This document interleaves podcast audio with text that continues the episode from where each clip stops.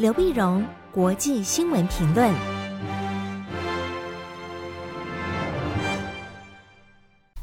各位听众朋友，大家好，我是台北东吴大学政治系教授刘碧荣。今天为您回顾上礼拜重要的国际新闻呢。第一个，我们先看哈萨克的动乱。因为哈萨克的动乱呢，这整个动乱情势影响到整个中亚的秩序啊。哈萨克是呃中亚最丰呃最富有的国家，也就是呃面积也最大。那世界上面积最大的陆锁国。呃，它整个面积呢，大概超过了西欧的这个面积。那这么大的一个国家，那发生什么样的问题呢？因为在一月二号礼拜天的时候呢，哈萨克西部的一些呃小一些城市啊，石油城啊，发生了抗争。哈萨克过去也发生过一些零星的一些暴动啊、示威抗争啊，但没有想到这一次烧得这么大。先是一些几十个人上街头，那么也要抗议这个政府的天然气价格飙涨。天然气价格飙涨，但后来人们慢慢越来越太多的怨恨就发出来，因为以哈萨克这样子物产丰富，那么有有石油的出口国，为什么会天然气的这种飙涨，搞得人民的生活啊，那么受到很大的影响？那必然是财富呃财富分配不均呐，贪腐啊。呃，各种呢，呃，对前任的领导人呢，纳扎尔巴耶夫的不满啊，那么所以有西方媒体说，像压力锅一样一下子炸开，要炸开呢，结果就越演越烈啊，越演越烈。那么从伊伊拉呃哈萨克西部的城市一路就闹来到了东部，到了它商业大城呃商业首都阿拉木图啊。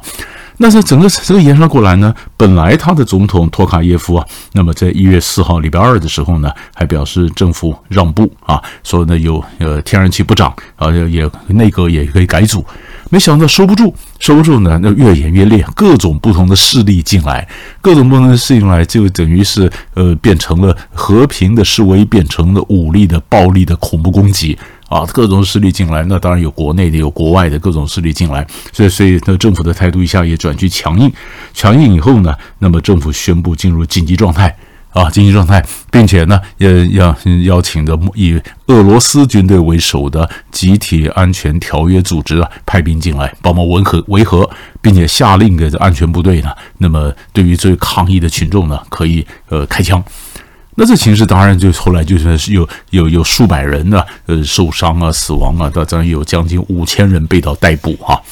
被逮捕。那么在这里面呢，呃，他托卡耶夫在八号的时候，礼拜六的时候呢，在社交媒体发文，他表示呢，哈萨克正面临恐怖攻击的威胁。因为他把它定调就定调成西方在嗯以前的俄罗斯啊苏联的势力范围发动的这个颜色革命，颜色革命，他说这个对面临恐怖分子的威胁。那么阿拉木图呢，至少遭到六波的恐攻。那很多人连哈萨克话都不会讲啊，国外的部队进来哪里受过训练？算一算呢，人数到两万多人啊。那么嗯，而且呢，托卡耶夫并以叛国罪逮捕了前国家。安全委员会主席马西莫夫和其他的政府官员。换句话说，这就不是单纯的暴动了，呃，可能涉及到内部的派系之间的火拼。所以，这就是我们前面所讲的，为什么说水越搅越浑，各种的势力不断的介入啊。那介入呢？当然，我们晓得，因为哈萨克它的位置非常的重要，它本身呢，它是隶属三个组织啊，一个呢就是我们刚刚讲的，就是集体安全条约组织。这是俄罗斯领衔的前苏联的加呃中亚的加盟共共和国呃为主的这个集那么集体安全条约组织，另外一个呢，他也是呃上海合作组织的成员，他跟中国大陆关系也好啊，嗯，因为事实上在呃苏联瓦解、哈萨克独立之后呢，他也想走他独立的自己的一个自主外交的路线，所以除了跟呃俄罗斯关系保持传统的关系之外呢，哈萨克民族主义整个起来。他想走他独立自主的路线，所以他也跟中国关系好啊，这上合组织的成员。另外呢，哈萨克他是突厥人呐、他百分之八十是突厥人呐、啊，百分之二十里面当然有俄罗斯裔，但是百分之八十是突厥人呢，所以他也是呃突厥的，以前讲突厥话的，这土耳其为主的这个呃突厥国家组织的成员。所以他有呃，所以土耳其也表示关切，俄罗斯是派了兵，那中国大陆也表示上合组织非常关切，随时可以介入帮忙哈、啊。但是哈萨克跟美国的关系也好啊，跟美国关系好。那么苏联瓦解之后呢，苏联过去本来很多的很多的这个核子武器在哈在哈萨克，但哈萨克说我放弃核武啊，但是他配合美国做这个核不扩散啊，那美国当然觉得这很好啊。那美国要打伊拉克战争、打阿富汗战争的时候呢，都是以哈萨克为基地啊，哈萨克都能够提供这种支援，所以跟美国关系也好。虽然美国在这次哈萨克的暴动里面呢，因为地缘关系，美国使不上力，但是你可以看得出来，美国也表示非常关切，他跟几个大国关系都非常好啊。所以现在俄罗斯他这个集体安全条约组织派兵进来，那显然俄罗斯巩固他的旧的势力范围。那么在大国博弈里面呢，他已经才已经占得了先机啊。那中国大陆呢，虽然习近平也表示我们算支持你上合组织说可以，呃，随时需要帮忙的话，那我们可以介介入帮忙。但是俄罗斯已经站住了，整个形势当然已经稳了。可是稳了，但是又看着情势，目前看起来，可是可是我们讲的这个阿哈萨克内部的情势当会变化。现在总统呢，托卡耶夫呢，他是是二零一九年才才上来，上来前任的纳纳扎尔巴耶夫，他本来还控制了国家安全会议啊。他虽然是后来退休，但是他自己依然他的权力依然非常的大。但这次一暴动起来呢，那么托卡耶夫。本来是呃前任的这个呃总统纳扎尔巴耶夫的他的一个小弟嘛，但是现在也从这个呃老大哥手里把这权力要了回来，他现在掌握了国家安全会议。那国家安全会议呢，后面就看到外交上怎么做了哈。那这是我们大家先看是不是这下子完全就靠到俄罗斯那儿去了呢？牺牲他的独立自主呢？啊，这是可以看。但另外就是刚看的是能源呢。因为哈萨克它非常，它是产油国，它也是非常重要的呃石油出口国。那么中国大陆四大能源通道，其中一个西北的，就是从哈萨克这边，从土库曼啊、哈萨克这样子过来的。哈萨克动乱的话，会不会影响到石油的输出呢？所以中国大陆为了要保证说不会影响到“一带一路”的发展，不会影响到石油的来源啊，一方面他当然希望能够跟哈萨克合作，稳住这个情势。啊，你不要忘了，当年二零一三年，习近平宣布“一带一路”就是哈萨克宣布的，所以他必须稳住情势。另一方面，他还想说能源的供给不要受到影响，所以在一月十号到十四号，就在这几天，从礼拜一开始呢，中国大陆也请了海湾合作理事会，就是。波斯湾呐、海湾国家它的理事会六个国家中的四个国家的外长，沙乌地阿拉伯、科威特、阿曼、巴林，加上合作理事会的秘书长到中国来访问。访问一则当然讲到海湾的情势了，但一则也表示希望能够不要影响到油的供给。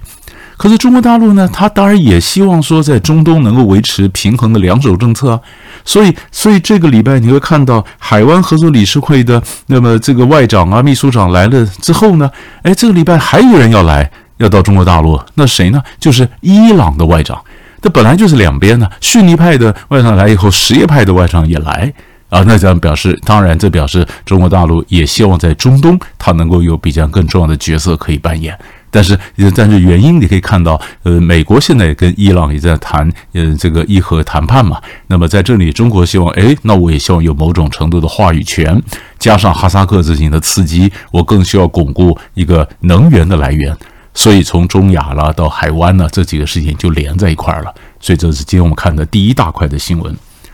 第二大的新闻呢，我们就看到王毅的出访，一月四号到一月七号。中国大陆呢，嗯，王毅啊，外长王毅呢，出访东非的厄立垂亚、肯亚、葛摩三国之后呢，又应邀到了呃，要访问马尔地夫、斯里兰卡。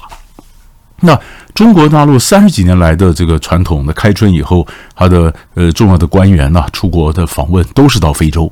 啊，就在有计划的、有有目的的经营整个非洲。那这次呢，他是派到这个呃，王毅是到东非，就是非洲之角。那个地方中国大陆有基地啊，在吉布地有基地，然后呢在东在东非之角呢，更有意思是一月六号的时候，那王毅宣布啊，将任命一名非洲之角特使，那表示中国并不是随便蜻蜓点水一样，我有非洲之角特使。同一天呢，美国的非洲之角特使也到了索马利亚，所以在这里面你可以看到大家在呃非洲之角这边的一个较劲。那么王毅这样子跑一趟以后，当然最最后你看回来还到马尔地夫，到斯里兰卡。那斯里兰卡就被人家最常讲的，那么这个这个中国大陆“一带一路”，“一带一路”下来，很多这些国家还不起钱啊。那么斯里兰卡就把汉班托塔港交给中国去经营。那么最后大家讲说，你的支票不外交，你的债务陷阱，就是讲这个事情。那斯里兰卡呢，表示跟中国要重谈，我是不是还债啊？这个延缓呐？那王毅这次出去也不断的表示，呃，大家都宣称债务陷阱没有啊，我们中国没有什么呃债务陷阱，呃，故意借钱你还不起，我要你拿天然资源来换啊，没这回事儿啊。但是不管他这样子跑这一趟呢，你看，尤其到最后马尔蒂夫、斯里兰卡，那是印度的势力范围啊，所以印度也紧张了哦。你中国到了东非，然后你回防到我印度洋。那你这个印度洋里面对我也造成一个威胁，那印度下一步会怎么巩固它的势力范围呢？那中俄两国在印度洋会怎么样交锋呢？这是我们可以继续观察的另外一个脉络。最后新闻呢，我们看缅甸，一月十号的时候呢，同样是礼拜一啊，缅甸军政府再判翁山苏姬的三这个三项罪名，又把他再加了四年的罪行。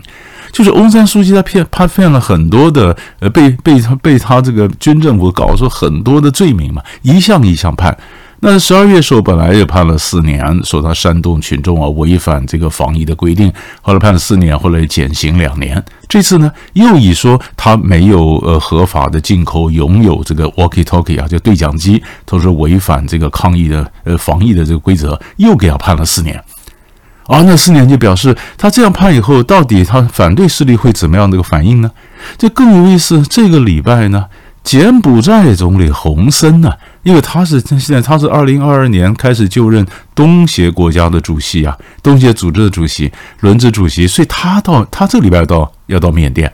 要到缅甸呢，他说他是不会跟翁山书记见面。但他说他会用另外的方法，能够说服、能够劝服敏昂莱啊，就缅甸的军事强人是不是怎么样的改革？那那缅甸的这个情势会不会因为洪森去而有改变，或者更加强硬？或者说，呃，缅甸的法院就是看到洪森要来，我先把翁山书记给判了，然后看看你们下一步反应，要看我怎么样给他再赦免了一些，这个棋是怎么下？会怎么影响到缅甸和东协国家的关系，以及缅甸在今年在国际上是不是继续被孤立？其实这个呃，今年开年的我们看的，它第一个第一步棋是怎么下，它后面怎么发展也很值得关注。所以大概呢，上礼拜三大块的新闻就为你掌握到这里，我们下礼拜再见。